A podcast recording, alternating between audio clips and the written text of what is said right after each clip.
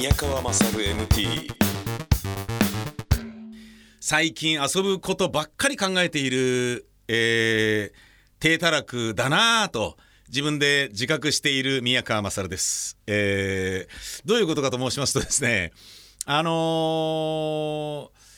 えー、まあ働いてる時期があれば遊ぶ時期があるだろうっていう感覚が自分の親の影響で若いうちから刷り込まれてしまっていたというのがあるのです。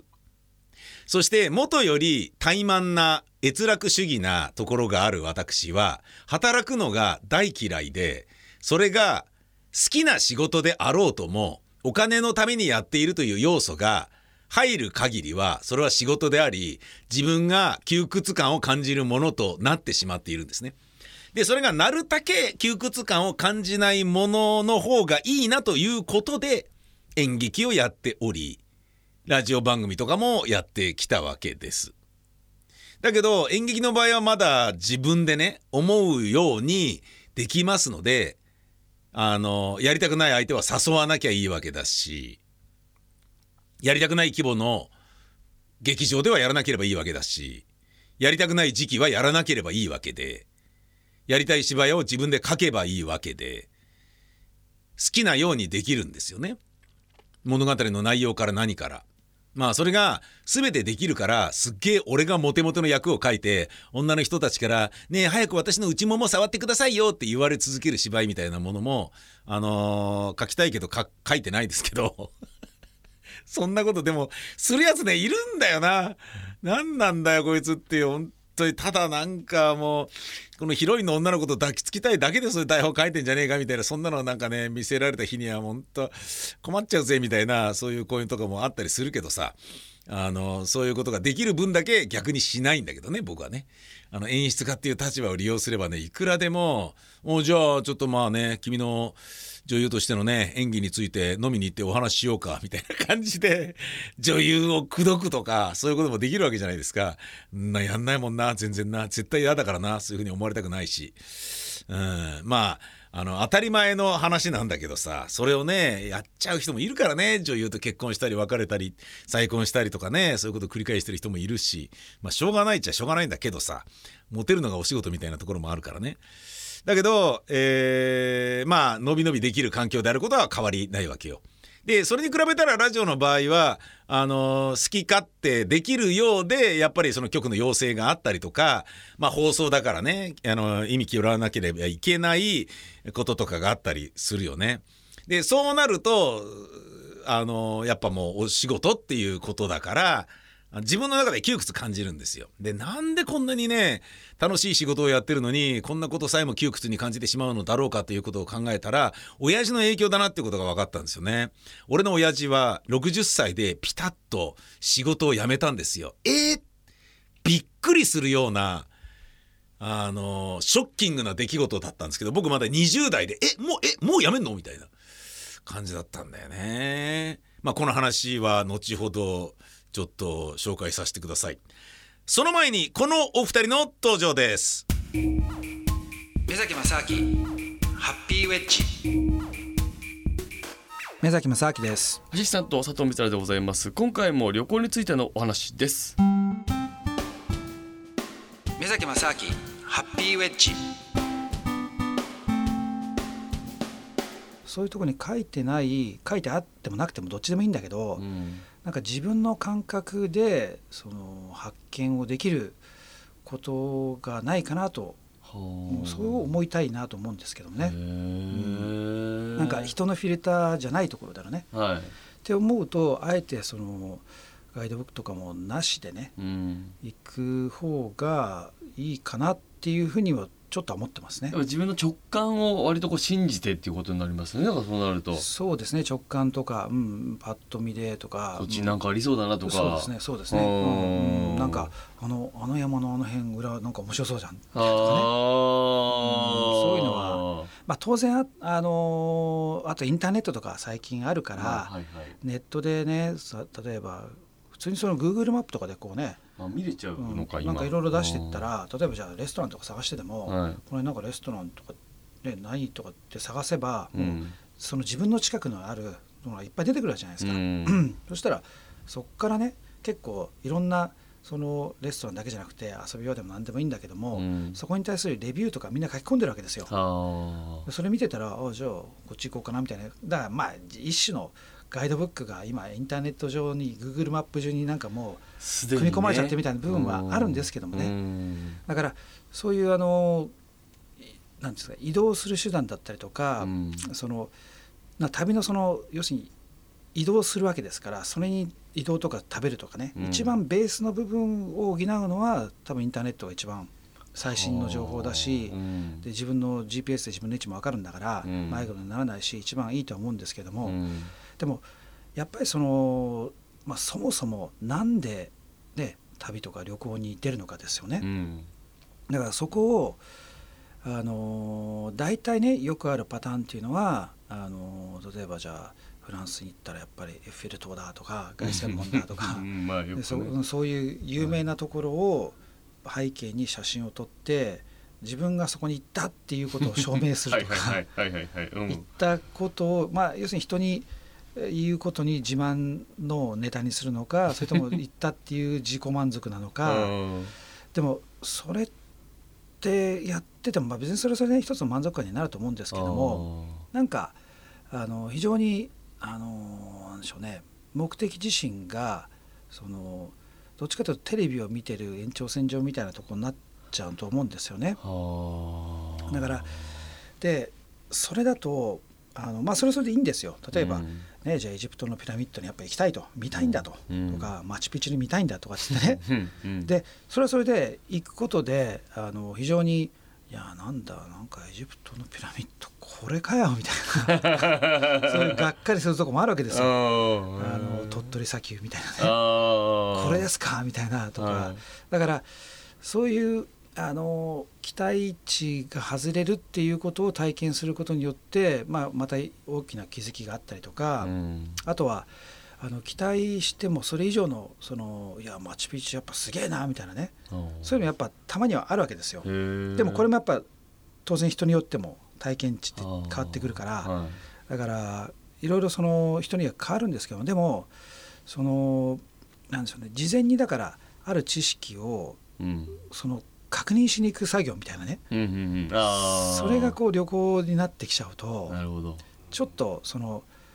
もったいないなと思うんですよ。あであとはよくあるのが、まあ、最近もあるのか分かんないけどもその旅行の間中ずっとどこのお土産を買おうかとか誰誰のためにあーお土産。そう誰にこのお土産を買おうかとかずっと考えてるとかはいはいはい。ねお土産探しに終始しちゃうね。そう初日からね。うん。だからこれもねなんかえこれってじゃあ何のために旅してんですかっていうあ結局これも自分の個人じゃなくて、うん。その自分が言ってることを確かに気持ちとしてはねーうん。今自分は旅してますと。でも他の人は旅してないから旅してない人に対して自分の旅のこのお裾分けをはいはいはい。与えましょうっていう、うん。まあその根底にあるのは、まあ、あの非常に温かい気持ちなんですけどもうん。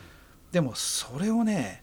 あの例えばじゃあ5年に1回だけの旅する人だっていいですよ。うん。で僕みたいにそんなしょっちゅうねうん。行ってたらそんなのやってらんないじゃないですか。そうですね。だしそれ毎回毎回そのお土産とかな何なのかなってなるわけですよ。うん。はい。だからもう僕お土産なんか本当買わないですからうね、うん。ん。で買ってもしょうがないっていうかまあたまにねなんかこれはっていうのはうん。見つけたらそれはあるかもしれないけどもやっぱそのお土産を買う前提で誰に何とかってリスト作ってやってっちゃうとそれもやっぱ時間もったいないし。あでだからなんでしょうねその全てがやっぱりもう旅に出る前にな最初からこう最後までこうこの時間にこれ行ってこれやってってその全てのスケジュールをこなしてやるっていうなんかもう旅を出る前に何の驚きもなくて全部その決められたものに対してこなしていくみたいな、あー。一つのその儀式的なねうん。ものになっちゃうと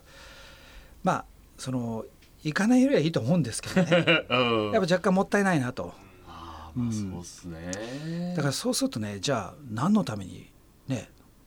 旅行するのかですよね、うん。佐藤さんはだって旅行は。家族旅行みたいなのは何ヶ月かに1回行きますけど、まあ、気分転換もまあもちろんそうですしその非日常ってとこもそうですしなんかこうあとは、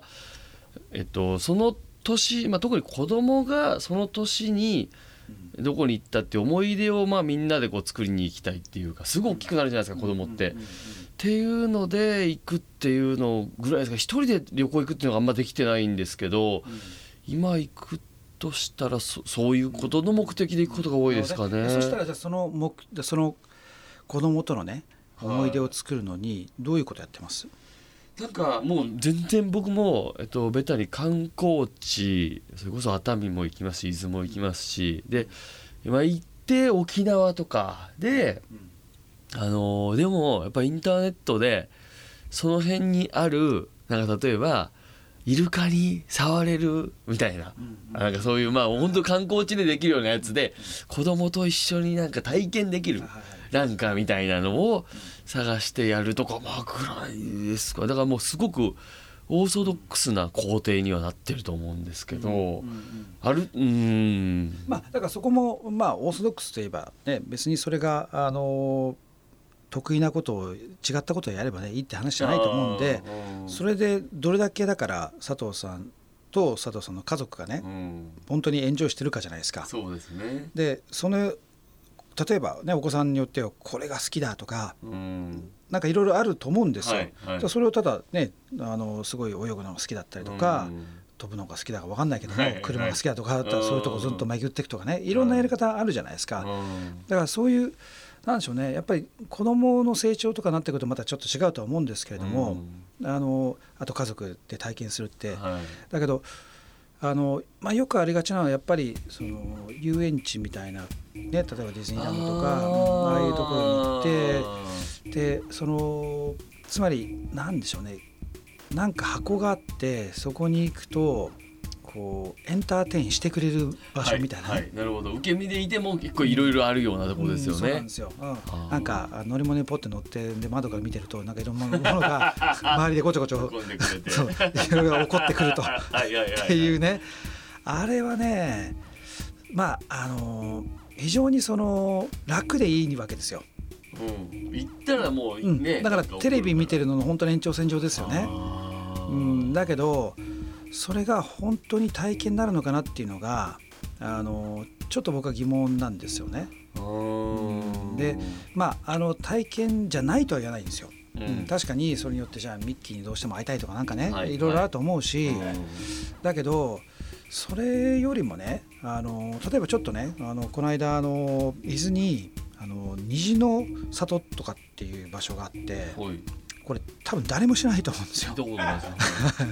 で行ったら本当に誰もいなかったんですよ。な何のところですか？あのね伊豆のねなんか真ん中ぐらい修善寺の近くにあるはいはいはいはい。あの広大な土地に、うん。えー、とイギリス村カナダ村あと日本村みたいなものものがちょこちょこっとできててそれもそんな大きな規模じゃないんですけども、はい。でその村の間をえー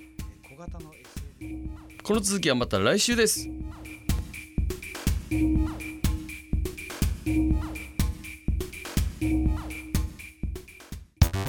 宮川勝 MT 嫌だったみたいなんですよ。働くのが親父は。ええあんなに一生懸命仕事していたのに。JR のストで動かない時に自転車であなたは高円寺の家から秋葉原のオフィスまで通っていましたよねと。でその時にあのーテレビのニュースかなんかに、えーインタビューされてましたよねっていうねそのぐらい仕事好きでしたよねっていう感じなんですよ。でちなみにそのニュースのインタビューを受けた時に俺の親父は字なんですけど 自転車で猛烈に漕いでてで、すみません、ちょっとインタビューいいですか？って、ストだけど自転車で出勤っていう感じですか？って、そうなんですよ。で、ああ、いいですよ、っつって、パッと自転車降りた時にサドルが血だらけだったっていうね、字で、字でサドルが血にまみれていたっていう。それがテレビのニュースに映ってたっていうね。もう、な、そんな、なんなんだよ、父ちゃんみたいな感じだったんだけど、そのぐらい仕事を好きだった自分の父親が、一気に60歳でパタッとやめて何やんのかなと思いきやいきなりそれまで持ってなかった車の免許を取得し車を買って俺のおふくろとつまり自分の女房と2人で旅行をし始めたんだよね。ええ、と思ってあの60で免許取るってことは、まあ、そうそううまくはないじゃないですか運転が。でそれなのに高速道路乗ったりなんかしてね地方に行ったりしてクラウンっていう車にね乗ってたんだけどクラウンはトヨタのねあの一番の車ですからみたいな風に言われたらしくて大喜びで王者の選択とかなんか言ってクラウンに乗ってたんだけどクラウンって。まああの年寄りにはいいよね。絶対ね。でっかいから安心でね。でその車乗ってる中であのでっかい車だから取り回しがあんま良くないじゃん。小さいなんか道の狭い道とか入っていけないよね。うん。まあ別に入れなくはないだろうけどさ。めんどくさいよね。でっかいから。車体がね。で乗ってたんだけどあの俺の弟とか後ろにいてね僕助手席にいて乗ってたんだけどなんでここ右に曲がった方が早いんじゃないの？とかって言ってたんだけどどうやら俺の父親はあの右折が苦手らしく。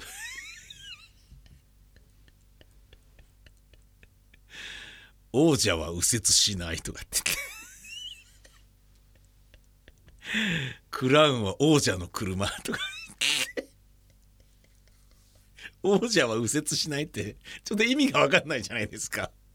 王者は右折しないってどういうことなんだよ。ってその道入ってた方が近いんじゃないのって言ったら王者はこんな狭い道は入らない。とかなんか言って。要は運転が下手なだけなんじゃないかってことなんだけど。まあそんな父親がねあのー、まあ何歳だったかな。70歳で免許返納したのかな。うんまああのー、返納の制度というのがあるんだっていうのは僕その時初めて知ったんですけどねでその時にねあ親父は何車乗りたかったのかっていうようなことを子供心に思ったわけよ僕は。でそれをえー、ずっと僕は思っていたみたいで自分の人生でも60歳が近づいてきたら老後に何やるかっていうことを考えなきゃなみたいなイメージがあったのね。で50過ぎてからずっといろそんなことばっかり考えてんのよ仕事もしてんのに。まずバイクの免許取ったねこれはいいと思うんだけどでもバイクっていうのは老後の楽しみではないので老後になった60歳になったらえー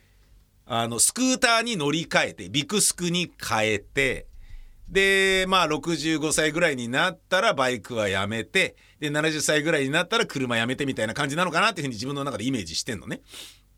まあどこにね対の住みかを設けるかとかそういうことにもよるからさ僕は個人的には東京は嫌だなと思ってるんだけどこれまた難しい問題でねあの奥さんともいろいろ話さなければいけないお話なんだけれどもさ。うん、僕はやっぱりね大都会で育ったから自然のね美味しい空気の海でも山でも川でもねところで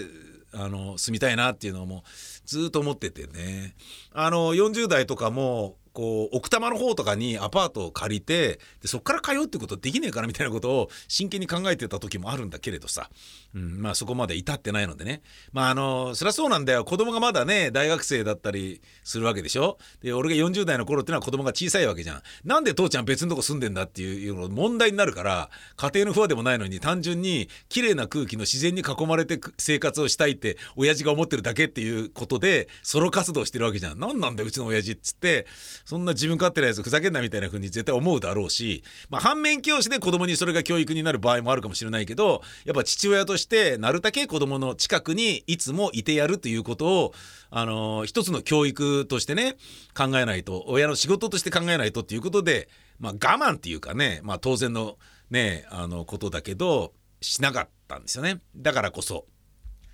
子供が手間かからなければそうしたいなと。いうふうに思ってるんですよね。でそのシリーズの中で俺の親父は車の運転だったかもしれない。じゃあ僕は何？っていう時にまず50代になってバイクの免許取りたいと思って取ったのね。でまあじゃあ60になったら老後何すんのってまあ60になってももうちょっと働くだろうけれどさ分かんないけどね。うんまあ仕事しなくなったらもしくはえー反リタイアみたいな感じでね仕事を少しずつセーブしていくような流れになってきたらどうなのっていうことを自分に言い聞かせた時にいくつかやりたいことの中の一つにトーマス・ピンチョンの小説を全部読むっていうのがあるんですけどでこれはまあ難しいけど、まあ、そんなに数ないんで、まあ、できるかなと。えーありとあらゆる楽器を弾けるようになりたいなっていうのがあるんだけどこれはまあ無理だなと。でキーボードピアノ弾けるようになりたいなっつってうんこれやってみようかなっていうのもあるんだけどうんちょっと違うんじゃないかみたいな感じになってるのね。でもエレキギターというのもあるからこれもちょっと、うん、ちゃんとね家でギターだけ弾いて過ごすなんつうのもなんて贅沢な老後なんだろう素晴らしいぞって思ってる部分もあるわけさ。あのギターとバイクは裏切らないし非常に可愛いですからね。ギターは僕グレコのストラートキャスターを6万円で中学2年生の時に父親に買ってもらったんです。それ今でも僕の部屋にあるんです。でそれは親父が酒飲んで晩酌やってる時に「父ちゃん俺あのエレキが欲しいんだけど」って言われ言ったら「おおそうなのか」っつって「何なんだうちのせがれが何か欲しいなんてね。親に言うことはほとんどないんだからよ買ってやる買ってやる」とかって言って「え本当に？ありがとう」ああいいよ」っつって「あんたなんてこと言うの?」といくらかも聞かずにねマサルがどれで勉強で今どれだけの成績かっていうことも把握してないでそんな勝手に買ってやるなんてなんてこと言うのあなたっつって「まったく」つって「知らないわよ私は」みたいなことを母親が言ってんのね。酔っ払って勢いで買ってやるっていうふうに親父が言っちゃったような感じになっちゃってるわけよ。でその時まだ消費税がないので「ああじゃあマサルこの間言った6万円でこれで買ってきなさい」っつって渡されて「まったく」とかなんか言って母親がそばにいるわけね。俺はなんか酔っ払った父親をだまくらかしてあの買ってあげるって言わせたみたいななんか両親の呵責に苛まれたわけよ中学2年の時に。だけどギターは欲しかったので嬉しくてだけどエレキギターでしょエレキギターだけだと何の役にも立たないわけよ。アンプがないから音がチャンチャンという風にしかならないわけね。クラシックギターとかフォークギターだったら穴が開いてて共鳴体があるからエレキみたいに電気通さなくても音はちゃんといい音が鳴るんだけど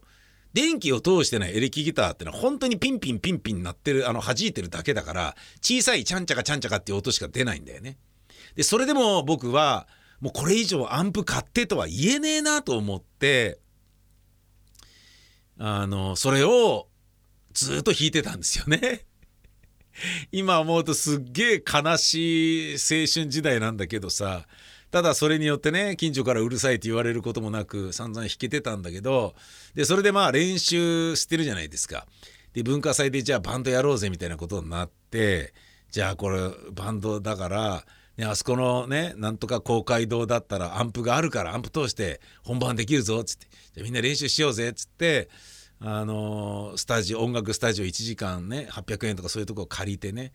えークラスの仲間のバンドメンバーと行って、えー練習をしたりなんかしてねでそこで僕は一つの現実にぶち当たるわけですよ。あの今までアンプを通して音を鳴らしたことが一回もないので非常にアンプを通すとノイジーだったっていうねちゃんちゃんだけで弾いてる分にはピリリリリリリとかって弾けてんだけどその時に弾けてると思ってんだけど実はフレットを押さえてる指が別の弦を触って鳴らしてたりするわけよ。エレキの場合は「えーん」とかってそれが鳴っちゃうからすんげえ弾けてなくてすんげえショックですんげえ残念な発表会になってしまったっていうですね。だもうでもそのなんだろうな後ろめたさみたいなものがあるからあの後で思えばあの頃って親父は会社を辞めて独立したばかりだから全然金なんかない頃じゃないかよっつってなのに6万円ってすっげえ大きな出費だったんじゃねえかって思ってなんかは余計なことしちゃったなっていうふうに思った覚えがあんのね。で弟でそういうものを買ってもらってるのを見たことはなかったから何なんだ俺とひっでせがれだなっていうふうに思ったんだけどでもそれによりこのギターを使ってなんか俺商売にするなり必ず人生に生かそうみたいなことをその時強く思ったんだよね。それによりええ安心してください河合というフォークユニットが 誕生しましたし劇版を作る時にギタージャカジャカ打ち込みでね録音してやることもできたしねあの東京のラジオ局でジングルとかをスタッフに歌ってもらうとかいうようなことをおちゃらけてやる時もこれが大活躍してるわけですよ。で、父ちゃん、俺あの時親父に出してもらった、あのー、なけなしの金で買ったやつ、未だにちゃんと使ってるからね、みたいなものがあるんでね。で、それが、あのーもう、錆びてきたので、マイクがノイズ乗って、ちゃんと音を拾わなくなってきたんですよ。で、それをちょっと今度メンテに出そうと思いまして。あの時買ってもらったギターはちゃんと僕は使っているよと。56歳になっても使っているんだぜ、父ちゃんみたいな、そういうようなね、気持ちですよね。まあ、そんな、あの、今でもあれ使ってるよなんてことは親父にも言ってないし、そんなのは俺に買ってやったっていうことさえも親父は忘れてるんだとは思うんですけどね。僕の中ではなんかね、親をだまぐらかしてね、買わせたみたいで、なんかすごい自分をさもしい少年のように思った記憶が強いんですよね。でまああのとはいえ買ってもらったけどやらないみたいなことにはならないようにしようと。あんなにねあの貧乏だった時に6万円も出してくれたんだから絶対これは一生やるぞみたいな。で元を取るっていうね。元は取ったでしょっていうぐらい使うぞみたいな感覚はあるんだけどそれ以外にも楽器はいろいろやってみたいのがあってね。でまあだけど全部やるのは無理だろう。じゃあ何をやろうかってことで今僕の中で圧倒的に、えーこれはやろうっていうふうに決めたものがあるんですよ。バンジョーです。これ実は一回バンジョー買ったんです。アリアの2万いくらの安いダメダメのやつを買ったんですよ。で多少練習したんですよ。だけどあのフレットがもう抑えづらくてあの超音はどんどんチューニングはどんどんずれていくしんだよこれみたいな感じになまあまあ別にそれでも頑張ってやりゃいいんだろうけれどそれを買った時ってのは30代だったかなあの芝居や仕事が大忙しでそれをずっと練習するってことができなくて結局まああの捨てちゃったかなんかしたまあハードオフかなんかに売ったかなんかしたんですよね。でそれまでもまあ小道具として劇団の芝居で使うことはあったんだけどでそれをねやっぱね大好きなのであの音色が。ギターのようにビーンとサスティンが長くない。つまり伸びないんですよね。ピンって弾いたらピンってすぐ終わっちゃう。だけど歯切れがいいじゃないですか。僕歯切れがいいの大好きなんで歌声で言うとジュディアンドマーリーのゆうきちゃんであったりとかね「オールナイトニッポン」で言うと清水宏とか。もうそういうのが大好きなのでそれで言うとねあの楽器は僕にとっては本当にあのもう音だけ聞いてるのでも気持ちいいっていうような楽器。あれをね弾けるようになりたいなと。思いましてね。それを今考えています。でそんなこと考えてるとね非常に楽しいのであの老後のことを考えるのいいぞっていうね だからあのまあ、今俺は50代になったから老後のことを考えるのがリアルになってきたけれど若い時に宝くじを買ってこれ当たったらどうしようって考えるのはこれに通ずるものがあるんじゃないかなと思って妄想っていうのは人を助くよ。うん、えーまた来週ですさよなら。